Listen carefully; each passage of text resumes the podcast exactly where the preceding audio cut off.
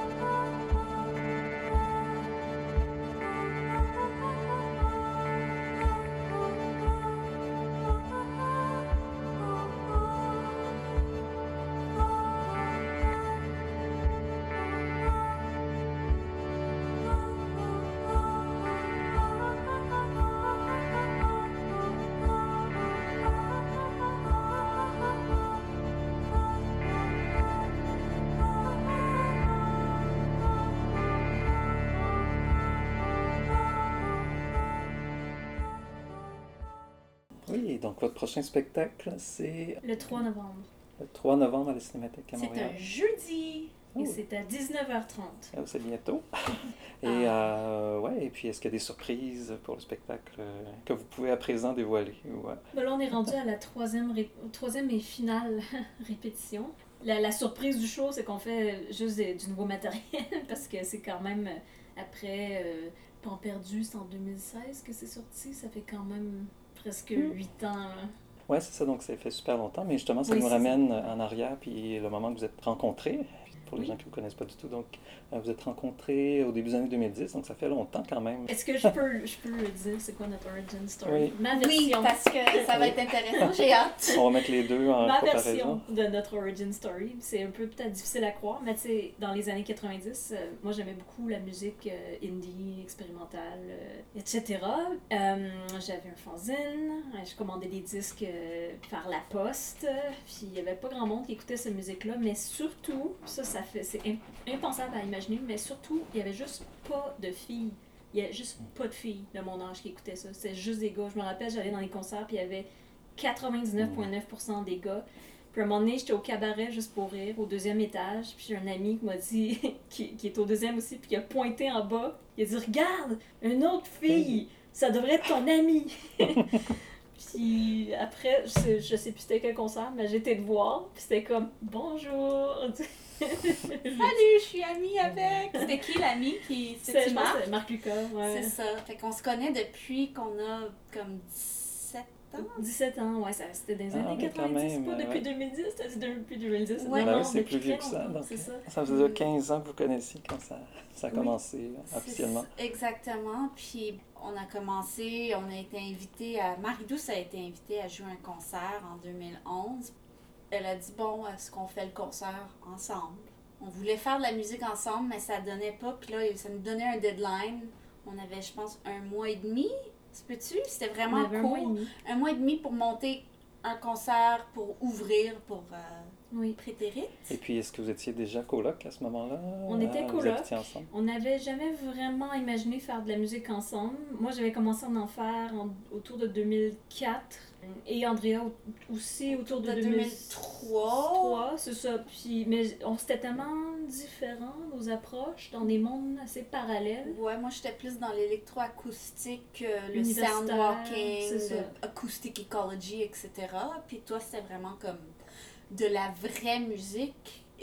C'est-à-dire, pour moi, c'était vraiment de la vraie musique. Et moi, je ne savais pas, Ouais, et je ne sais pas si je sais comment faire de la vraie Oui. musique. C'était du audio art, entre c'est guillemets, ça. ouais. Sauf que moi, je- c'est ça, j'ai jamais vraiment fait de la vraie musique non plus, parce que je suis autodidacte, puis donc je, mon approche, on s'en est rendu compte à, ben, en se parlant, mais aussi avec nos goûts euh, respectifs, mais mon approche à la mu- vraie musique est, est tellement expérimentale qu'on se rejoint.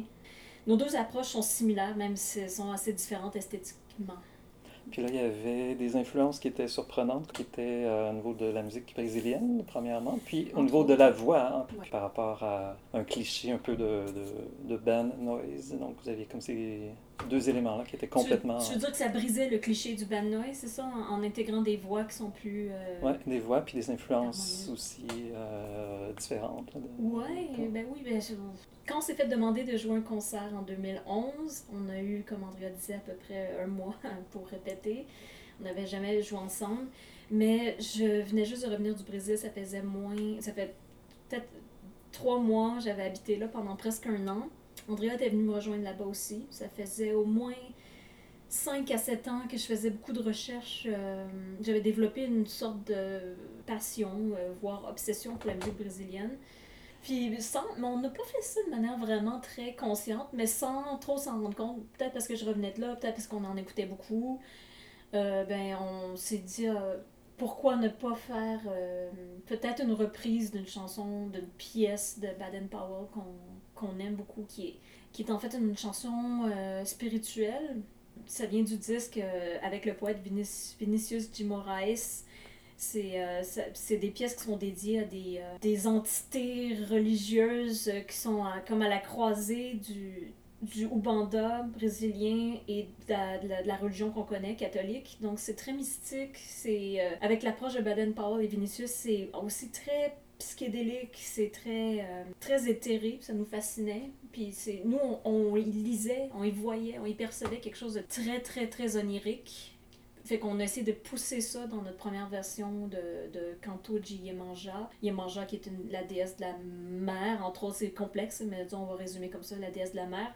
Euh, on a voulu faire notre propre version, euh, en hommage, vraiment un hommage à ça.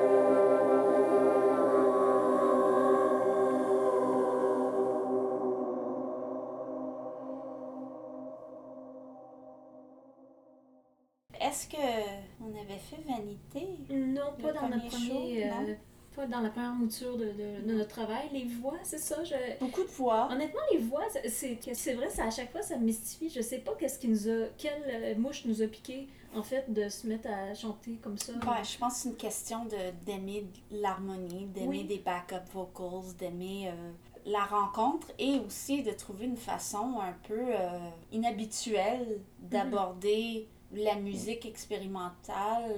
C'est aussi, j'a- j'adore la vocal music. Oui. J'adore la vocal music. Moi, j'en avais pas fait, j'avais jamais chanté en public. euh, Ça me cause gênée. ça me cause toujours encore à ce moment beaucoup de, de gêne, euh, de, de, de projeter ma voix, de parler dans un micro devant des gens. Oui, et puis il y a plein de gens qui euh, font que de la musique instrumentale et il y a plein de gens qui Oui. chantent jamais en public. et, euh, ça- Je trouve que c'est se mettre un petit peu en danger de faire ça. Puis ce que je trouve un petit peu ironique des fois avec la musique expérimentale, c'est qu'on finit par de- de- être dans des zones confortables. Il y a comme on peut s'attendre des fois à une certaine, à certains, comment dire, euh, a une certaine esthétique. Puis, euh, Ouais, est-ce Des que fois même une longueur, euh, quasiment une longueur fixe de, de, de set. Là, donc, c'est euh, vrai, c'est ça. Puis, tu dans une soirée, tu as des sets de 15 minutes. Oui. Puis là, tu- ouais, ça va finir en crescendo.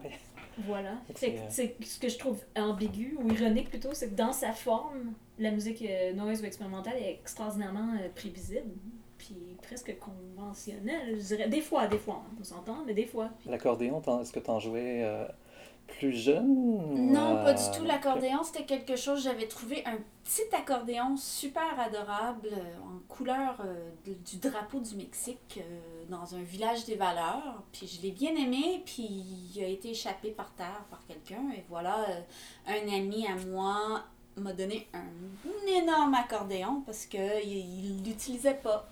Puis moi, au côté accordéon, écoute, euh, c'est un accordéon piano. Je suis dans l'impossibilité de vraiment savoir comment jouer un instrument comme il faut. Euh, J'ai toujours travaillé les instruments pour le son, pour aller chercher des textures, des sonorités. Alors l'accordéon, c'était toujours la même chose. C'était pour aller chercher des textures, aller chercher des, des gros drones, des... des euh, je suis fan de, de sons à longue durée. Puis, juste le, le- le physique de jouer l'accordéon me fascine.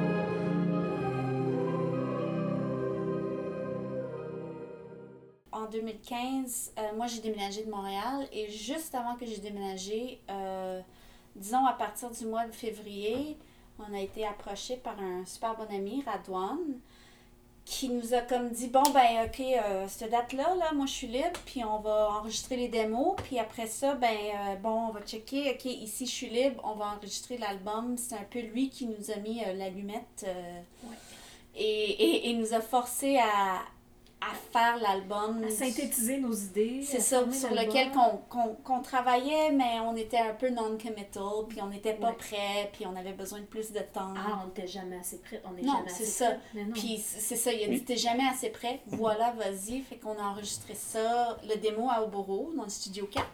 Ok. Euh, Ça, c'était les démos du euh, Ouais. Pan perdu. ouais, ça. perdu. Puis euh, par après, on a enregistré euh, au lab, on a enregistré l'album Mhm. Presque au complet là, et séparément, chacune a fait une pièce Oui. pour compléter euh, la durée de l'album avant que j'ai déménagé à Louisville. C'est un album vraiment qui, qui, qui ponctuait le départ d'Andrea. Il y a C'est ça. Ouais. Nous, on le sait, ça s'entend pas, mais nous, oui, c'est ça. Nous, on sait que c'est vraiment comme la fin d'une période, mais le début d'une autre. On, à ce moment-là, on était un petit peu quand même nerveuse par rapport à comment on allait.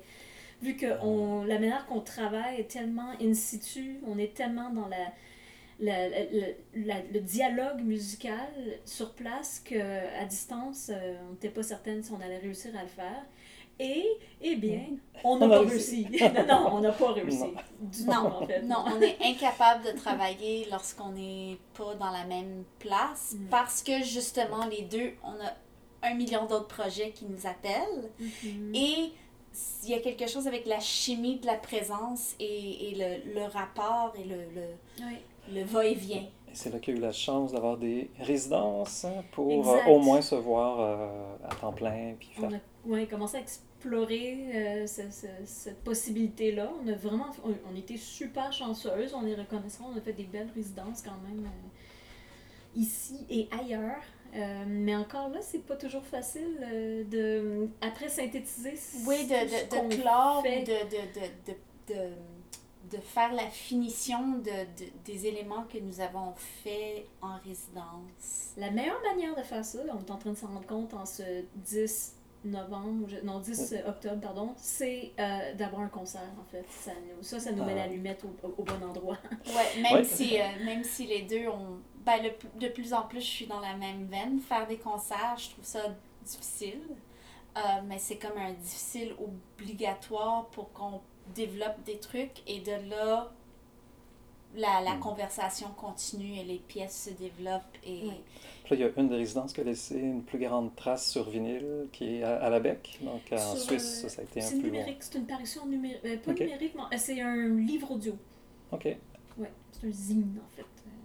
Mais oui, t'as raison, ça, c'est par contre, ça c'est une bonne chose qu'on on a- on s'attendait pas à le faire, mais on a documenté tout ce qu'on a fait. C'est une, une idée de Delphine qui a une approche, Delphine Dora, avec Ouais. qui on, on était à la résidence, puis Delphine qui a une approche beaucoup plus euh, généreuse, je dirais, à ces choses-là, c'est-à-dire elle est très enthousiaste, elle va, elle, a- elle, elle partage les, ses- les jets qu'elle fait aussitôt, euh, et c'est magnifique ce qu'elle fait.